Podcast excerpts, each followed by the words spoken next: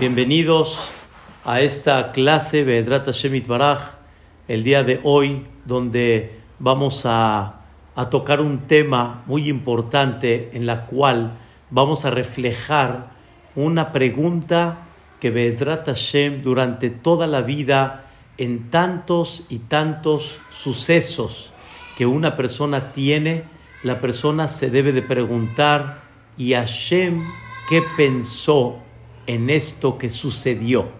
¿Y Hashem qué pensó? Este sentimiento, y Bezrat Hashem Itbaraj, esta plática es por Yosef Atzadik, exactamente por la historia que nos enseña Yosef Atzadik. Y Bezrat Hashem, vamos a ver algo, la verdad, muy interesante y muy importante para comprender una línea en la vida y para toda la vida. Algo de veras espectacular. Vean qué interesante. Yosef Atzadik fue aquel vendido, fue aquel, desgraciadamente, podemos decir, humillado delante de sus hermanos. Sus hermanos no miraron a Yosef Atzadik la súplica, como dice los Jajamim y como está escrito en la Torah en forma muy clara, los hermanos vendieron a su hermano cuando su hermano les dijo y les suplicó, por favor, no me vendan, escúchenme, no malentiendan las cosas, no interpreten mal las cosas. Y con todo y eso, no le importó a los hermanos y no vieron la súplica de Yosef Tzadik y como dicen los jajamim, se portaron de una forma zar, se portaron de una forma, escuchen bien y muy interesante, de una forma totalmente extraña. ¿Saben qué es extraña? Ahzar. Ahzar significa cruel y la crueldad es cuando una persona mira al otro como si fuera un zar. Zar significa extraño, como si tú no existes, como si tú no estás. Y así se portaron los hermanos de Yosef Tzadik.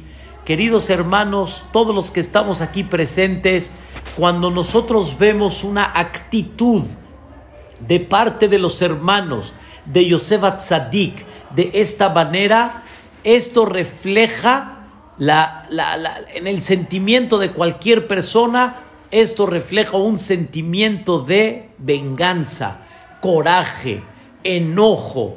¿Cómo? Los hermanos se comportaron de esta manera, como decimos aquí en México, no tienen palabra, no tiene nombre lo que hicieron ellos, aparentemente. Esto tendría que provocar de alguna manera un resentimiento en el corazón de Yosef Tzadik muy grande. Voy a primero hacer un paréntesis muy importante en la vida del ser humano. Muy importante. Quiero nada más destacar algo que no voy a ampliarlo muy grande, pero nada más voy a tratar de concentrar la idea. Ustedes saben que Abraham Avinu tuvo varios hijos, a Isaac y aparte tuvo siete hijos más, Ismael y otros seis hijos más. Eso fue lo que tuvo Abraham Avinu. Yitzhak Avinu tuvo a Jacob y a Esav. Ese fue lo que tuvo Yitzhak Avinu. Y Jacob Avinu tuvo doce hijos. Escuchen la historia que todo mundo conoce. Abraham, aquel que continuó la trayectoria del Yahadut, del judaísmo, fue Yitzhak Avinu, no fue Ismael, ni tampoco los otros seis hijos más que tuvo al final de su vida Abraham vino, ellos no continuaron el Yahadut. Entonces tenemos uno solo que fue el Yehudí, si lo queremos decir así, y los demás como todas las demás naciones. Itzhak vino, tuvo a Jacob y tuvo a Esav. Jacob fue el que continuó la cadena, la línea del Yahadut Esav fue como todas las naciones. Como sabemos, Itzhak y Ribka tenían una discusión quién iba a ser, vamos a decir, el futuro que lleve la línea de la Am Israel. Yitzhak pensó, Esav, Ribka decidió Jacob. Al final, Yitzhak vino, estuvo de acuerdo y al final, ¿quién fue el que continuó la línea del Yahadut? Jacob vino. ¿Qué le dijo Yitzhak a Jacob en la veraja? ¿Qué le dijo, queridos hermanos? ¿Qué le dijo? Ya abduja a mim. Los pueblos te van a ayudar para que puedas dar tu Yahadut. umim. Las naciones van a estar detrás de tu luz, detrás de tu línea. Así está escrito en la Torah. Ok, Jacob vino se casa y tiene doce hijos. Llega Yosef y les presenta a los hermanos un sueño. ¿Qué dice el sueño? Que él está parado en medio, hay once espigas alrededor, separan las once espigas y se reclinan delante de él, como que dando a entender nosotros vamos detrás de ti, tú eres la luz y nosotros vamos detrás de ti. Eso fue el sueño de Yosef. ¿Qué sintieron los hermanos? ¿Qué pensaron los hermanos? Ah, caray, este Yosef está dando a entender que de los doce hermanos, de los doce hijos de Jacob vino, ¿quién es el que va a ser, escuchen bien, el Yehudí, Yosef? Y todos los demás hermanos van a ser como todas las naciones. Así los hermanos pensaron, porque el sueño dice lo que Yitzhak vino le dijo a Jacob vino. Yitzhak le dijo a Jacob que todas las naciones van a seguir detrás de la luz de Jacob vino. Entonces los hermanos dijeron, se va a repetir la historia, así como Yitzhak es el que va a dar la guía, Ismael y las demás naciones van a seguir la luz de Yitzhak, así como todos van a seguir la luz de Jacob, Esab va a seguir la luz de Jacob, ellos pensaron que también los once hermanos van a seguir la luz de Yosef. En otras palabras, los hermanos pensaron que Yosef quiere quitarles la identidad del Yahadut. ¿Qué decidieron los hermanos? Ustedes saben, lo vendieron. Y le dijeron a Yosef cuando lo vendieron, Nir'e, Vamos a ver tus sueños si se van a cumplir. Rojo, vete de aquí, porque nosotros seguimos la línea de Jacob vino. Y nosotros todos somos, escuchen lo que dicen los Jajamim, mitato shelema. La cama de Jacob vino fue completa. No hubo un solo hijo que estuvo fuera de la línea futura del Yahadut. Como sabemos, se consideran todos Shivtei Ka. Shivtei Ka quiere decir las tribus que cargan en ellas el nombre de Dios. Shivtei Ka. Ahora escuchen qué cosa interesante. Los hermanos vendieron a Yosef. Ellos dijeron, ya el sueño se acabó, todo terminó. De repente, Yosef Atzadik pasa el tiempo pasa la esclavitud que tuvo, pasa la, la, lo, encarcelado que tuvo porque estuvo en el calabozo 12 años al final, Yosef se hace virrey. De repente Yosef Atzadik escucha el sueño de Paró, interpreta el sueño de Paró, Paró lo hace virrey, lo ve un hombre muy sabio, muy responsable, una persona que sabe ver a futuro, sabe construir el presente viendo a futuro, y Yosef se hace el virrey. Está escrito que pasaron los siete años de abundancia. ¿Qué hizo Yosef? Embodegó, guardó, guardó, guardó, vio el futuro y construyó el presente bajo el futuro.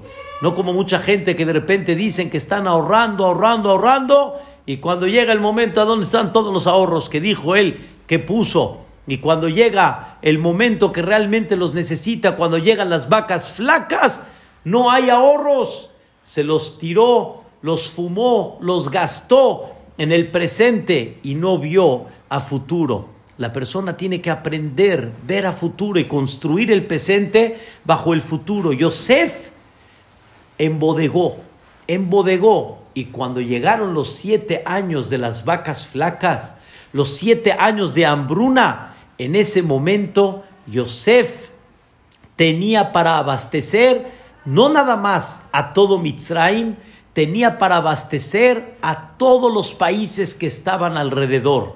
Y Yosef tenía hasta decir basta. Pero hay algo muy interesante, queridos hermanos. Está escrito que Yosef era el que tenía que despachar a todos. Yosef decidió que no hay una venta que se pueda hacer en Mitzrayim sin que pase por la mano de Yosef. De Yosef, Hua Mashbir. Yosef era el que tenía que firmar para todo lo que se vendía de Mitzrayim. Es una cosa impresionante. Normalmente el virrey no tiene que estar despachando, el virrey no tiene que estar dando autorizaciones. Aparentemente se reparten las bodegas en todos los sectores de Mitzrayim y Hazako Baruch. Ustedes entienden qué significa. Imagínense ustedes agarrar como el país aquí en México y todos los de Monterrey y de Oaxaca y los de Durango y los de Jalisco y los de Chihuahua. Todos tienen que pasar por la central. Todos tienen que venir aquí al país para que el, el presidente dé la firma y la autorización de la venta. ¿Cuál es la lógica? ¿Cómo es posible que Yosef Atzadik se aventó un tiro como esos? La respuesta es, Yosef sabía que los hermanos tarde o temprano van a llegar y necesita, necesita captarlos, necesita saber cuando llegan para empezar un plan muy importante. Y así fue. Queridos hermanos, llegaron los hermanos y cuando entraron delante de Yosef, ¿qué hicieron todos los hermanos? Se reclinaron delante de Yosef. Y en ese momento Yosef se acordó de los sueños y dice Yosef, qué increíble. ¿El sueño se cumplió, queridos hermanos, o no se cumplió? Todavía no. Porque ¿cuántos llegaron a Mitzrayim? Diez. ¿Quién faltaba? Binyamin. Faltaba uno para que se recline. Entonces Binyamin todavía no estaba. ¿Qué hizo Yosef? hizo todo un juego para que lleguen los once y al final el sueño se lleve a cabo. Es un sueño que obviamente viene con un mensaje celestial.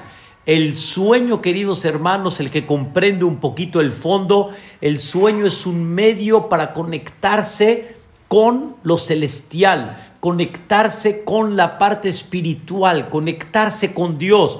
Obviamente no tenemos ese nivel, pero la persona que tiene ese nivel, la persona puede conectarse con muchas cosas en el cielo y tener cosas maravillosas por medio del sueño. Al final se cumple el sueño, se reclinan los once hermanos, pero sin embargo Yosef la jugó para que Viñamín encuentre en la copa en él. Viñamín es acusado que robó la copa del rey cuando Viñamín no lo hizo. Yosef Atzadik se la mandó a poner y en ese momento Yehudá le dice a Yosef, no es posible, no puedo regresar con mi padre sin Viñamín. Yo le prometí a mi padre que voy a regresar a Viñamín. Yo soy garante yo soy aval de Benjamín. No me puedes hacer eso, le dijo Yehudá a Yosef. No me cuadra todo lo que está pasando. Ahorita les voy a explicar este punto. En ese momento Yosef tomó la decisión y les dijo a los hermanos, escuchen bien, a mí Yosef. Yo soy Yosef. ¿Qué creen que sintieron los hermanos en ese momento cuando Yosef dijo, Aní Yosef. Yo soy Yosef. Escuchen el sentimiento muy importante y no pueden olvidar esto para toda su vida. En este momento, cuando dijo Yosef, Aní Yosef, En ese momento los hermanos dijeron, lo voy a decir como decimos nosotros aquí en México en árabe, Aini, Uli. ¿Cómo?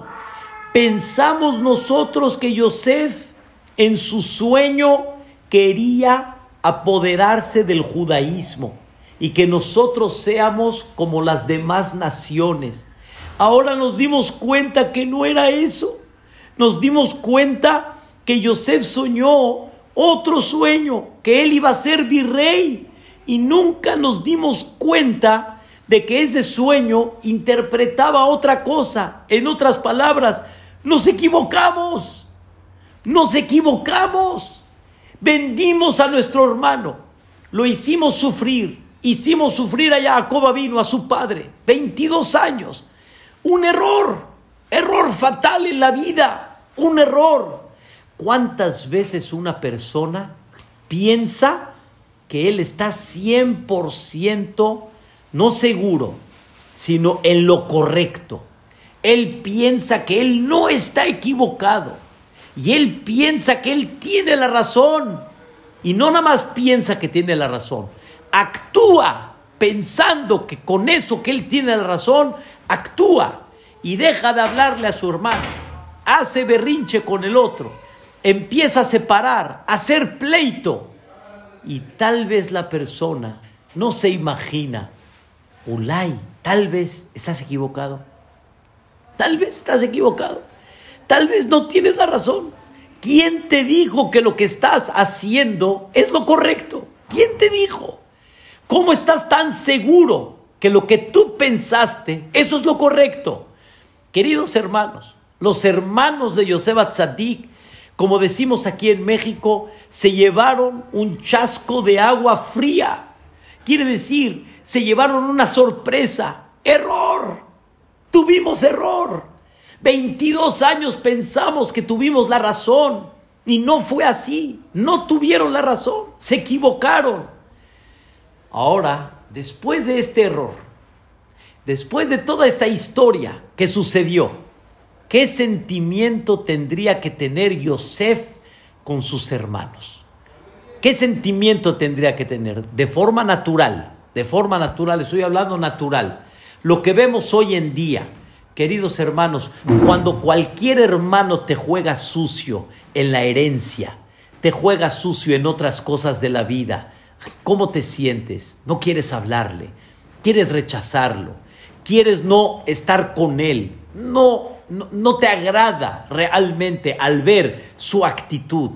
Pero escuchen bien, Yosef Tzadik les dice a los hermanos después de decirles, Aní Yosef, y después de descubrir su identidad, los hermanos se quedaron callados, se quedaron pasmados, no sabían qué decir, no sabían qué decir estaban, como decimos acá, muertos de la vergüenza, de la vergüenza de saber qué está pensando Yosef en ese momento al descubrirse delante de los hermanos. Y sobre eso dice la Torah algo muy, muy interesante. Vean lo que dice la Torah. Bayomer Yosef le dijo Yosef a sus hermanos, Veata, ahora, alte atzebu no se pongan tristes, no se mortifiquen, no se angustien. ¿Por qué no? ¿Por qué no se van a angustiar? Claro que se van a angustiar. Es más, como Yosef les dice a ellos que no se angustien, dice este, el mismo Yosef Atzadik, porque Dios me mandó aquí para poder llevar a cabo todo este tema de los siete años de abundancia y siete años de hambruna. Yosef Tzadik le dice a sus hermanos, no sé ustedes qué pensaron. Ustedes qué pensaron, no sé. En el buen sentido, sí sabía qué pensaron los hermanos. Pero ustedes qué pensaron no es mi tema. ¿Cuál es mi tema? Dios qué pensó. No ustedes qué pensaron. Dios qué pensó. Y vean cómo dice Yosef Tzadik. Faltan cinco años de hambre. faltan cinco años que la tierra no va a sacar cosecha. Esos cinco años van a estar muy duros. Por lo tanto, Dios me mandó acá para dar vida a la gente por medio del consejo divino y por medio de la forma como Dios me permitió manejar las cosas, pude llevar a cabo todo este tema. Y en ese momento los hermanos comprendieron un mensaje muy importante. Número uno, queridos hermanos, los hermanos entendieron que la persona puede pensar años que tiene la razón y con dos palabras te demuestran el error que tuviste. Queridos hermanos, que nadie se vaya de este mundo pensando 100% tuvo la razón. Vaya uno a saber qué sorpresas nos van a enseñar allá arriba y nos van a decir, mira el error que tuviste. Te peleaste, indignaste, separaste, hablaste, todo por pensar y tener el capricho y el orgullo de decir, tuviste la razón. Eso es número uno. Pero el mensaje más importante que los hermanos se llevaron fue la actitud de Yosef. Yosef no les demostró a los hermanos coraje, no les demostró enojo, no les demostró venganza. ¿Qué les demostró? Comprensión. ¿Cómo, queridos hermanos? Esto es una conducta de ángel. ¿Cómo Yosef Atzadik pudo calmar y tranquilizar el enojo, el coraje, el celo, la venganza de lo que los hermanos hicieron. Escuchen la respuesta, porque yo no sé qué pensaron ustedes. Yo primero me pregunto, Dios, ¿qué está pensando en esto que está pasando? Ellos qué pensaron, ya sé, pero la pregunta es, Dios, ¿qué pensó? Aquí hay un plan divino, queridos hermanos. Y cuando hay un plan divino, no importa cómo, pero el plan divino se va a llevar a cabo. Yosef tiene que bajar a Egipto. ¿Cómo va a bajar Yosef a Egipto? Como decimos aquí en México, hay mil y un maneras. Pero Yosef tiene que bajar a Egipto bajó de una forma no agradable, bajó de una forma cruel, pero aquí lo más importante es entender, él tenía que bajar a Mitzray y él tenía que pasar todo lo que pasó. Yo no estoy en Mitzray porque los hermanos me vendieron. Estoy en Mitzray porque hay un Dios que manejó las cosas para que yo llegue a Mitzray. Y escuchen la palabra de Yosef. Lo atem mejartem oti. Ustedes no son los que me vendieron en el sentido figurado. Dios permitió esta venta porque cuando Dios no permite, aunque ustedes quieran, no se va a poder llevar a cabo. Al final de la historia está escrito que Jacob vino falleció y los hermanos regresaron a Mitzrayim, fueron a enterrar a Jacob, regresaron ¿Qué creen, queridos hermanos? Dijeron los hermanos, ahora sí la que se nos viene. Seguramente Jacob, cuando estaba en vida, Yosef no se va a atrever a vengarse de los hermanos. Pero ahora que falleció Jacob vino, seguramente Yosef se va a vengar. Y nos cuenta la Torá en esta próxima perashá que vamos a leer, que los hermanos se acercaron con Yosef y le dijeron, una historia que no fue, pero le dijeron, por favor, Yosef, Jacob vino dijo que no, no, no, no te vengues de nosotros, por favor, levante el castigo, no nos castigues, por favor, no nos hagas algo que realmente tal vez sí lo merecemos, pero apiádate de nosotros. ¿Qué creen que les contestó Yosef a Tzadik? Bayomer alehem Yosef, Atájate Kim Ani, yo soy Dios para castigar, yo soy Dios para juzgar. Atem Hashabtem alay. Ustedes pensaron mal porque se equivocaron. Y ustedes pensaron de que yo quería dominar el judaísmo. pero se equivocaron, el sueño reflejaba otra cosa. Pero Elohim, Hashavale Toba, Dios lo pensó para bien. Ustedes en este acto que pensaron, no lo sé, pero yo sí sé que Dios lo pensó para bien. Cuando yo digo no lo sé, sí sé que ellos pensaron para mal. Cualquier persona que quiera hacernos algún daño, yo sé él qué pensó, pero nunca me pregunto, ¿y Dios qué está pensando en todo esto que está pasando? Vamos a dejar al quien me lo hizo. Vamos a ver la realidad que la persona está viviendo. Esa realidad que yo estoy viviendo, la persona tiene que preguntarse, Dios, ¿qué quieres de mí que me, que me mandas a este lugar? ¿Qué quieres de mí? ¿Por qué me mandas a este lugar? La gente que dice, no, Dios no me mandó acá, Él fue el que me mandó con su acto, Él fue el que provocó que yo esté allá. No, señores, Él no te puede hacer nada sin el consentimiento divino. Y si Dios no quiere que tú estés allá, aunque Él revolotee, aunque Él tenga todo el plan del mundo, tú no vas a estar allá. Tú vas a seguir estando acá. No hay nada que la persona reciba si no es porque hay un plan divino. Y si la persona perdió dinero por X persona, era porque tenías que perder ese dinero. Él tomó una decisión mala, pero ese dinero lo tenías que perder. Hay muchas formas como perderlo. Puedes perderlo con una mala inversión, puedes perderlo con una situación económica del país, o lo puedes perder porque una persona decidió quitártelo y Dios permitió que así sea y unió dos cosas, la mala intención de esta persona y lo que tú tenías que perder. Escuchen la palabra otra vez. Lo que tú pensaste mal es problema entre tú y Dios. Atájate Kim Ani. Yo soy Dios para juzgar. Yo soy aquel que voy a tomar decisiones celestiales. Eso es cosa entre tú y Dios.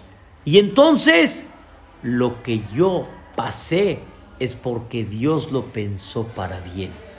Y la persona tiene que sentir en la vida algo muy importante. No qué pensó Él, sino la persona tiene que pensar en la vida Dios que decide y por qué te está mandando esta situación. Vean qué cosa tan increíble vamos a ver el día de hoy. Está escrito que Yosef Tzadik actuó de una forma muy correcta y no cayó con la esposa de Potifar. No cayó con la esposa de Potifar. La esposa de Potifar quiere decir la, la ama de Yosef. Había el amo y la ama de Yosef. Quería seducir a Yosef y no cayó. Como decimos acá, la dejó como el pueblo, vestida y alborotada. Y Yosef Tzadik no pecó con ella, Hasbe Shalom. No pecó. Pero ¿qué creen? De repente, en vez de que Dios, vamos a decir así, apremie a Yosef por haber sostenido y no caer en el pecado, Yosef Tzadik lo meten al calabozo. Lo meten al calabozo. Y hagan de cuenta como si él pecó, cuando él no pecó. Entonces, Yosef Tzadik se debería de haber preguntado, caray, Dios mío, ¿por qué me metiste al calabozo? ¿Por qué? ¿Por qué? Sin embargo, vean lo que dice la Torah. Qué bellas palabras. Paikaja doné Yosef Oto. El patrón de Yosef, Potifar, lo tomó a Yosef Baiteneu el Beta y lo puso en el calabozo. Mekom Asherasirea Melech Asurim. Lo puso donde los presos del rey ahí estaban. Queridos hermanos, si lo puso en el calabozo, entonces ¿a dónde estuvo Yosef? Pues en el calabozo. Pues claro, Yosef no lo pusieron en el calabozo y se encuentra en el centro comercial. Seguro que no. Si lo pusieron en el calabozo, quiere decir que ahí estuvo. Queridos hermanos, lo pusieron a Yosef en el calabozo y termina la Torah y dice, Sham Bebeta Soar. Y ahí estuvo en la cárcel. Ahí estuvo. Pues claro, si ahí lo puso, pues ahí estuvo. Escuchen un sentimiento muy importante. Yosef Atzadik, Dios lo puso ahí y dice la Torah, estuvo a donde Dios quiso que esté.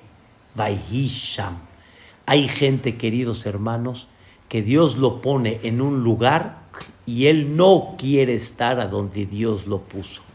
Como que no acepta, no lo asimila, no está de acuerdo. Y entonces empiezan a haber problemas sentimentales, empiezan a haber problemas emocionales, empiezan a haber problemas de alegría en la vida. Y la persona tiene que aprender, no, escuchen bien, no fue Potifar, no fue la esposa de Potifar, fue Dios el que decidió que tiene que estar en la cárcel. Repito la palabra. ¿Qué pensó la esposa de Potifar? Como decimos acá, Yani, mira lo que hizo. Lo quiso seducir a Yosef y lo puso en el calabozo, lo acusó. Pero escuchen la respuesta. La Torah no borró el nombre de la esposa de Potifar. Y la Torah menciona la historia del nombre de Potifar. ¿Para qué?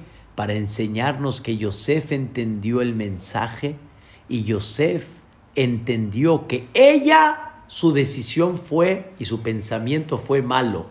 Pero el pensamiento de Dios, ¿cuál fue? Fue el bueno. Ese fue el bueno.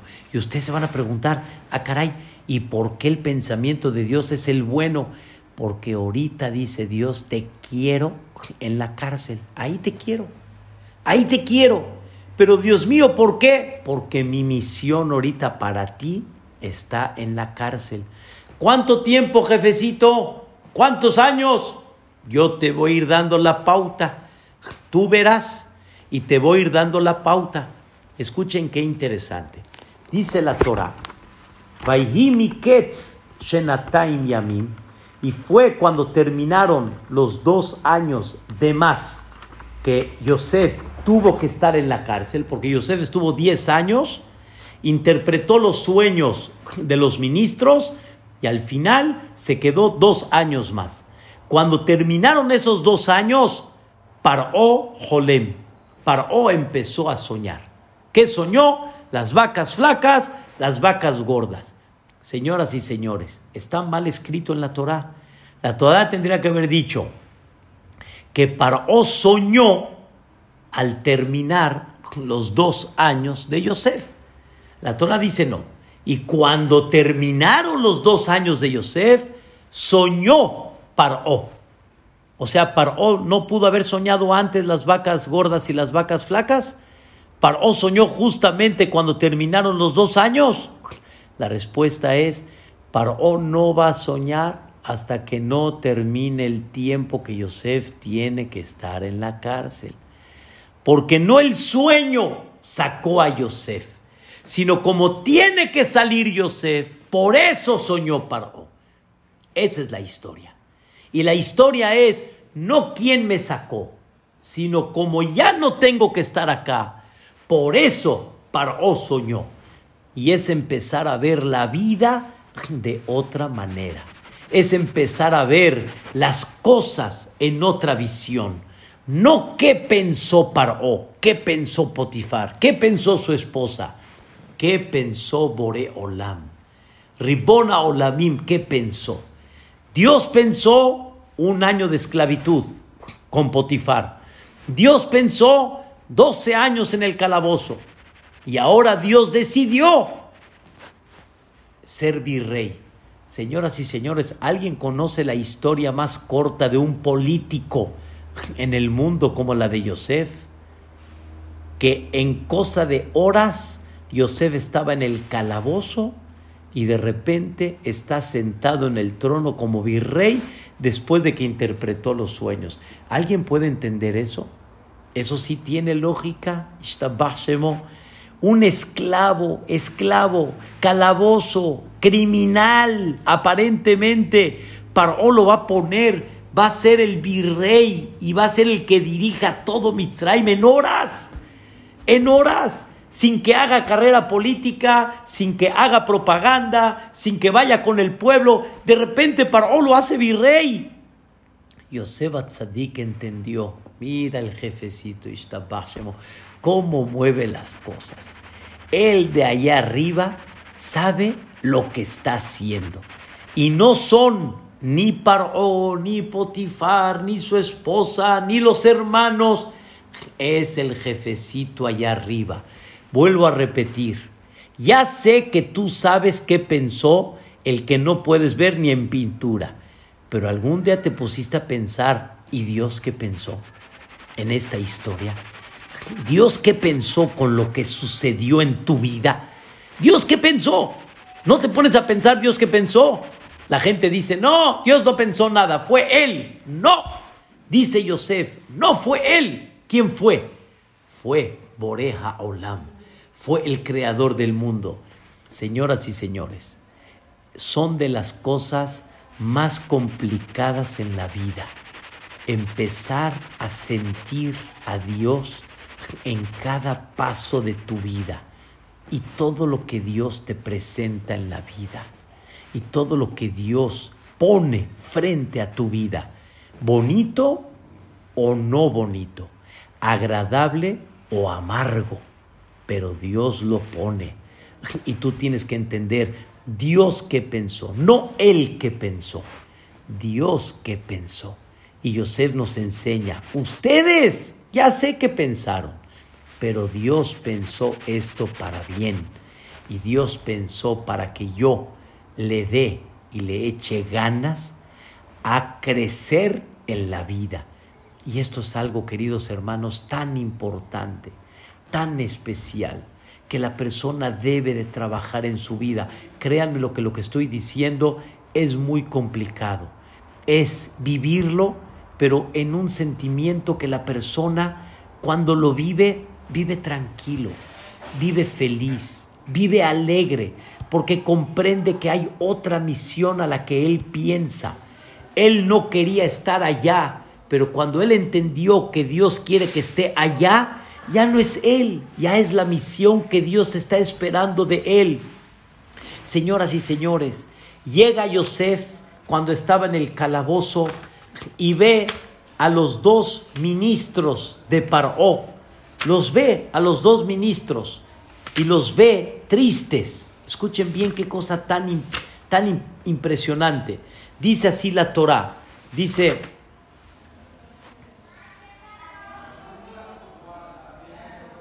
Vayabó alejem Yosef Baboker. Yosef en la mañana, después de que ellos soñaron, los vio y dice el pasuk Vehinam Zoafim. Ya ni estaban con cara triste. Baishal y les preguntó, Madua Penehem Raim Hayom. ¿Por qué tienen cara el día de hoy? Así decimos aquí en México, tienen cara. Ya ni por qué están con guch, así con cara. ¿Por qué? Señoras y señores, el que está en, el calabozo, hay, hay, hay, la pregunta por qué tiene cara. El que está en el calabozo y lo ves con guch, hay, pregunta por qué tiene cara. Se entiende por qué tiene cara. ¿Cómo? Di qué bueno que se paró alegre. Al revés, la pregunta normalmente es ¿por qué estás contento hoy? Pero ¿por qué tienes cara? Es lo normal. Cuando estás en el calabozo, no hay duda por qué tienes cara. Escuchen, queridos hermanos, dicen nuestros comentaristas, Yosef era tan alegre, tan alegre en el calabozo, Alegre quiere decir que se levantaba con ganas, escuchen bien, de llevar a cabo su misión en el calabozo. Y se sentía contento Yosef que estaba cumpliendo con su misión de Dios. Una de ellas les voy a decir. En Mitzrayim no conocían a Dios, no sabían qué era la palabra Baruch Hashem, no sabían qué era la palabra Be'ezrat Hashem no sabían qué significa bendito Dios, con la ayuda de Dios, por, con el favor de Dios. No conocían eso. ¿A qué creen que se dedicó Yosef en el calabozo? a enseñarle a los criminales, aprendan a tener la presencia de Dios. Y di en la mañana, ¿qué di? Baruch Hashem. ¿Y qué di? Be'ezrat Hashem.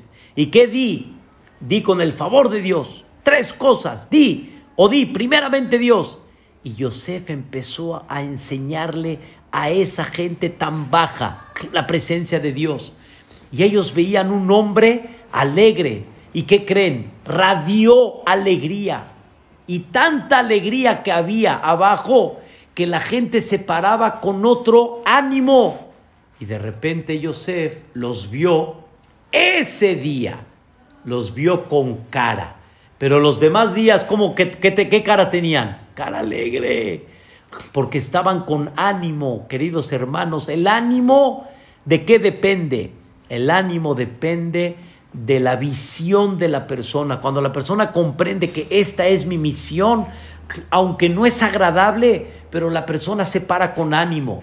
Dice el Gaón de Vilna, Yosef Atzadik no podía interpretar los sueños si no es porque tenía inspiración divina. Y para tener inspiración divina está escrito en el Talmud que hay que tener alegría. Y el que está triste, Dios no reposa con él. Y Yosef no hubiera interpretado los sueños si no es porque sintió la presencia divina. Y para sentir la presencia divina, ¿cómo hay que estar? Otra vez, con alegría. Y Yosef tenía alegría. ¿Y qué creen? Cuando se presentó delante de Paró, le dijo Paró, escuché que tú eres muy, muy bueno, mano, tú eres increíble para interpretar los sueños, eres un, una persona as para esto. ¿Qué creen que le contestó Yosef? Bil Adai fuera de mí. No soy yo el que interpreta los sueños. A Elohim ya paró. Dios va a contestar. Yosef no dejó de sentir la presencia de Dios. Y esa es la manera, queridos hermanos, que la persona puede salir con éxito en la vida. Cuando él entiende que yo estoy a donde Dios quiere que yo esté. queridos hermanos, me preguntaron, hace, hace un mes y medio, unas de las que organizan las bodas en los Bateknesiot, o sea, las que están al pendiente, y me preguntaron, Jajam, ¿cómo vamos? Y les contesté, como Dios quiere que vamos, así vamos. Ya en esta pandemia, ¿cómo vamos? Como Dios quiere que vayamos. Dios quiere que haya fiestas más grandes, hay. Dios no quiere que haya fiestas grandes, no las hay. Dios quiere que haya semáforo amarillo, hay. Dios quiere que no haya semáforo amarillo, hay semáforo rojo, semáforo rojo. ¿Cómo vamos? Como Dios quiere que vayamos. Así vamos. Esa es, esa es la idea, queridos hermanos. No hay otra. No hay otra. La persona tiene que aprender que cómo vamos, como Dios quiere que vayamos. Ese es el secreto. La persona que va con este sentimiento ve la vida de otra manera y comprende que hay un plan celestial. Ya dejen de preguntarse qué pensó el otro. Pónganse a pensar, Dios, ¿qué está pensando? ¿Qué está pensando López Obrador aquí en México? ¿Cómo está manejando el país? Ya sabemos. Pero ¿por qué no preguntamos qué Dios está pensando? Dios, ¿qué plan tiene? Pero eso es en general pero en particular cada persona tiene que aprender este detalle. Con esto, queridos hermanos, quiero explicarles algo muy fuerte, muy fuerte. Pero este sentimiento, ¿quién lo aprendió? Yosef. ¿De dónde lo aprendió? ¿Quién se lo enseñó? Queridos hermanos, su madre, Rachel Imenu. Rachel, la Idishemome, Rachel Imenu. ¿Qué le enseñó Rachel a Yosef? Rachel y Menú, Jacob vino, trabajó por ella siete años. Siete años trabajó por ella. Y escuchen bien, queridos hermanos. Jacob trabajó por Rachel y al final Labán engañó a Jacob, no le dio a Rachel y le dio a quién? A Lea. Yo si hubiera sido Rachel, ¿qué hubiera dicho? No me voy a dejar voy a ir con Jacob y le voy a gritar y le voy a decir que mi papá lo está engañando. Número uno. Número dos, hay una clave secreta entre Jacob y Rahel. Por si acaso engaña Labán a Jacob, hay una clave secreta. Jacob va a preguntar, Lea le va a contestar y se va, se va a, va a salir la verdad que no es Rahel, sino es Lea. Rahel le entrega a Lea la clave secreta. ¿Qué pasó? Rójale, rójale, rójale. No es normal tu conducta, rójale. Estás equivocada, tienes que defender tus derechos, rójele, no puede ser. Escuchen la respuesta. Dice el Midrash, Jacob vino empezó a mandar regalitos en los siete años a Rachel, pero Jacob no veía a Rachel, se los mandaba por medio de Labán. ¿Qué creen, señoras? Labán, ¿a quién se lo entregaba el regalito? A Lea. Y dijo Labán, oye, mira lo que te mandó Jacob vino, te mandó un regalito. ¿Qué hizo Lea? ¿Qué hizo Lea? No me digas. Entonces Jacob no está trabajando para Rahel, está trabajando para mí. Se emocionó Lea porque Lea sintió, wow, entonces yo no voy a caer en manos de Esav, voy a caer en manos de Jacob. Estaba contenta. Escuchen lo que se preguntó Rahel. Dios mío, jefecito, ¿por qué me estás cambiando la jugada? ¿Por qué? estás dándole la inclinación a Lea. ¿Por qué?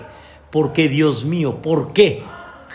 Escuchen la respuesta, se las voy a decir, o sea, me voy a adelantar. Escuchen la respuesta. ¿Saben por qué Dios inclinó la balanza a Lea? ¿Saben por qué? Porque la mayoría de las tribus de quién vinieron? De Lea, Reubén, Shimón, Leví, Yehudá, Isahar y Zebulún. Siete tribus vinieron de Lea. Dos. La tribu de Kohanim, ¿de quién vino? De Lea. Hoy en día, ustedes saben que diez tribus se perdieron. Es un enigma, la Gemara platica mucho sobre el tema. Diez tribus se perdieron. ¿Qué creen, queridos hermanos? De diez tribus que se perdieron, ¿quién quedó? Yehuda. ¿De quién viene? De Lea la mayoría del Am Israel, el noventa y pico por ciento, ¿saben de quién viene? De Lea. Entonces, Dios, ¿por qué inclinó la balanza a Lea?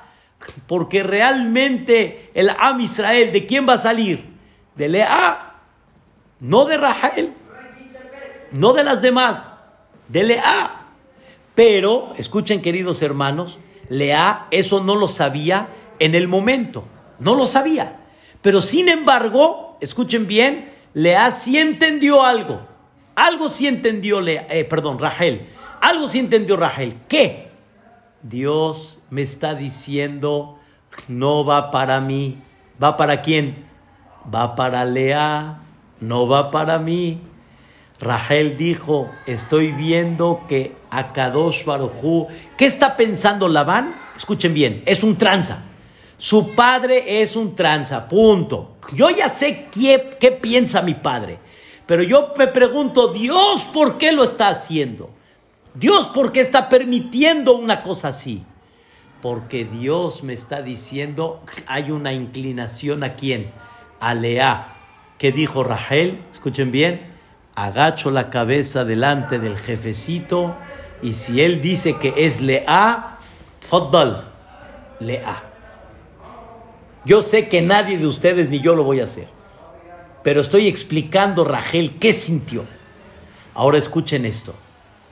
Oficialmente, Rachel no tendría que haber tenido hijos. Ni un hijo, ni Yosef, ni Benjamín. Nada. No tendría que tener hijos. Dice la Torah, Baizkor Elohim et Rachel. Elohim el nombre Elohim representa justicia. Y Dios, el, el, de la justicia, recordó a Rachel. Quiere decir, El juicio era, Rachel tiene hijos o no tiene hijos, tiene hijos o no tiene. Escuchen qué recordó Dios, qué recordó. Que Rachel entendió el mensaje divino y se portó buena hija y le concedió el código secreto a Lea y le dijo Dios a Rachel, ¿entendiste que yo aquí muevo las piezas? ¿Te portaste bonito, hija? Dos hijos vas a tener por ese mérito. Pero si Rachel hubiera exigido sus derechos, el plan celestial va a seguir. ¿Qué hubiera pasado? Pasa un año, dos, tres, cuatro, Rachel no tiene hijos, no tiene hijos, y al final, ¿qué va a pasar? Jacob se va a casar con quién? Con Lea. Rachel no hubiera tenido hijos. Los hijos hubieran sido principalmente de Lea. No, Rachel perdió, ganó. Rachel ganó. Y eso se lo enseñó a su hijo Yosef. ¿Y quién creen que aprendió más también de Rógele, de Rachel y Menú? Viñamín. Cuando encontraron la copa en la maletita de Viñamín, los hermanos le dijeron a Viñamín, ladrón, hijo de ladrona. Ya conocemos la historia. Rachel se robó las figuras de su padre, las idolatrías de su padre, y tú te robaste la copa de Yosef, y empezaron a golpear a Viñamín. Y Viñamín, ¿qué creen? Se quedó callado. Y Viñamín, ¿qué dijo? Ellos están pensando para mal, pero Dios por algún motivo lo, lo pensó para bien y se quedó callado. ¿Qué dice la Torah sobre Viñamín? le Binyamin Amar, al final del, libro del Sefer Torah en Perashat Bezot Berajá, le Binyamin Amar, Yedid Hashem. ¿Saben quién es Binyamin? El querido de Dios. Ese es Binyamin. Por haberse quedado callado. ¿Y qué creen? La parte más sagrada del Bet Amikdash está construida en el territorio de Binyamin por quedarse callado y por entender que qué pensaron ellos, no sé, pero qué pensó Dios, eso sí sé. Y escuchen la, la frase que nos vamos a llevar todos. ¿Qué pensó el otro? Ustedes ya saben, pero Dios siempre piensa para bien. Elohim Hashabale Toba. Nunca dejen de preguntarse en todo contratiempo que tengan en la vida, ¿qué piensa Dios en esto? ¿Qué misión quiere Dios que lleve a cabo en esto? ¿Qué dirección quiere Dios que lleve a cabo en esto? Si lo vamos a pensar, queridos hermanos, vamos a ser otros en la vida. Vamos a tener otra visión en la vida. Vamos a ser más felices. Menos rencor vamos a guardar. Más tranquilos vamos a vivir. Porque Dios nos está dando una misión, un mensaje para saber cómo llevarlo a cabo. Queridos hermanos, pasen bonitas vacaciones dentro de una pandemia. Aceptemos y entendamos que Dios lo está pensando para bien y Dios quiere que recapacitemos en muchas cosas y que vivamos muchas cosas que tenemos que afrontar.